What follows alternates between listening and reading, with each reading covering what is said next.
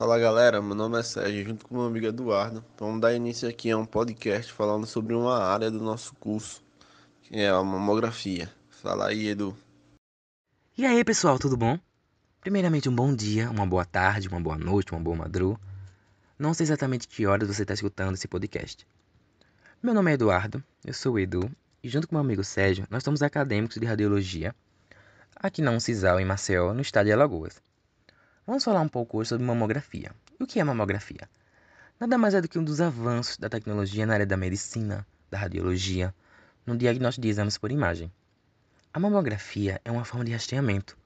É um exame de rotina em mulheres sem sinais e sintomas de câncer de mama. Ela é recomendada na faixa etária de 50 a 69 anos. Isso hoje em dia, porque algum tempo era a partir dos 40 anos. O câncer de mama é o segundo tipo de câncer mais comum entre as mulheres no Brasil e no mundo. Por isso a importância da mamografia, dessa forma de rastreamento. Então, antes de falar de como a mamografia está hoje, depois de tantos avanços tecnológicos, vamos falar como ela começou. Sua história desde o começo. Isso mesmo, Edu. E a gente já inicia falando um pouco sobre a descoberta do raio-x, que foi um marco na medicina em 1895.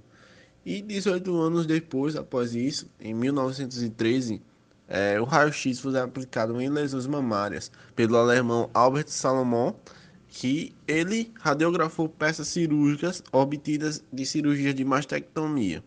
Mastectomia, pessoal, é um procedimento cirúrgico para a remoção de uma ou ambas as mamas ou algumas partes do tecido. E foi aí onde todos os estudos relacionados à mamografia começaram. E após isso, a partir da década de 1920, começaram a tentar identificar as doenças de mama por meio do raio-x, e assim foi durante a década de 30 e 40, até que na década de 50, um médico radiologista uruguaio chamado Raul Leborgne descobre a importância de um melhor posicionamento e a necessidade de compreensão sobre a mama.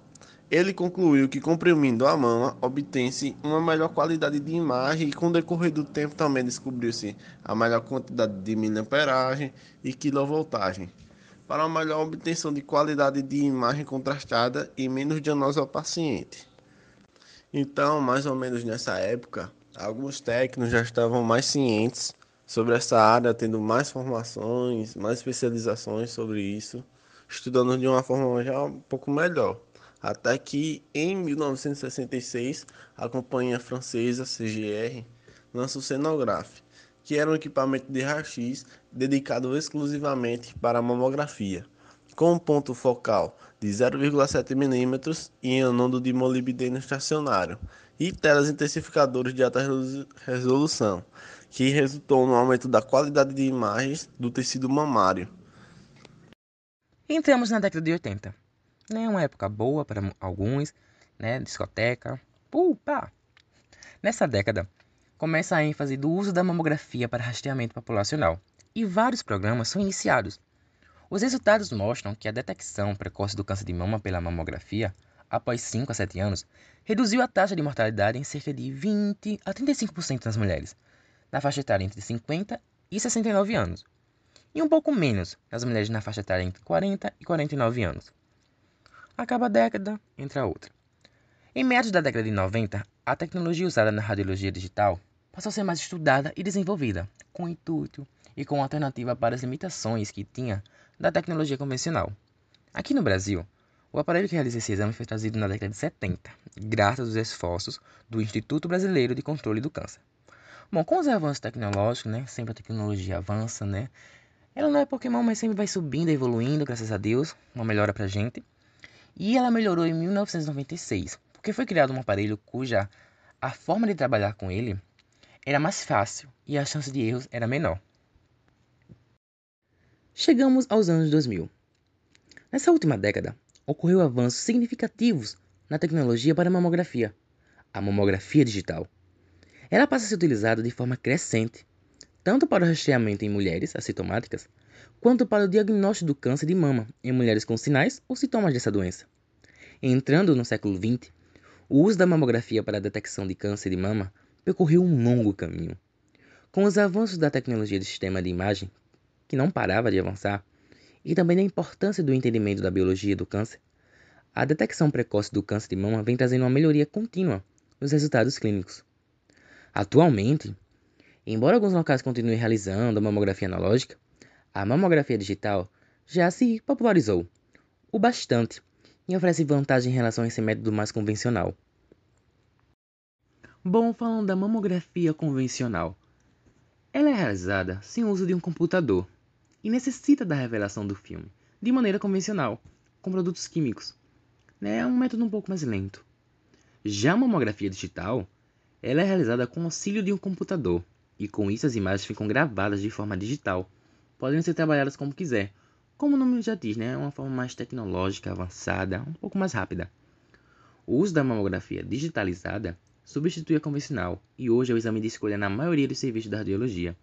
Esse tipo de exame é obrigatório para as mulheres, considerado um dos mais eficientes no diagnóstico do câncer de mama. Com tudo isso, né, podemos ver que a cada década, a cada momento que a tecnologia dá um passo a mais, que ela avança, esses métodos, esses tipos de exame, essas ferramentas da medicina também avançam, nos proporcionando uma melhor qualidade. E aí falamos sobre mamografia em rastreamento de câncer de mama e voltamos para a mulher, é porque no homem a probabilidade de ter é pouca. Não anula, é porque é pouca, é baixa. No homem, né, existe o tipo de câncer que a probabilidade é maior, que é o da próstata, mas também temos exames de rastreamento e tudo mais, que é o exame do toque, né, do toque, um simples toque, mas que existe. E também existem meses e campanhas para conscientização. Vou deixar meu amigo Sérgio falar um pouco sobre eles. Isso mesmo, Edu. Em 1990 surgiu um movimento popular internacionalmente, internacionalmente conhecido como Outubro Rosa, nos Estados Unidos. A campanha ganhou força e apoio de vários países e hoje em dia é a maior difusora da importância do autoexame da mamografia para a prevenção e diagnóstico precoce de nódulos que indicam a existência do câncer de mama. E é tão importante que hoje em dia nós também temos o Novembro Azul, que, como você disse, é relacionado ao câncer de próstata. E é isso, galera. Muito obrigado mesmo se você escutou até aqui essas informações sobre a mamografia. Se você já conhece ou não conhece, muito obrigado mesmo assim. Saiba que é uma área muito importante e agradeço mesmo. Eu me despeço daqui. Valeu, muito obrigado.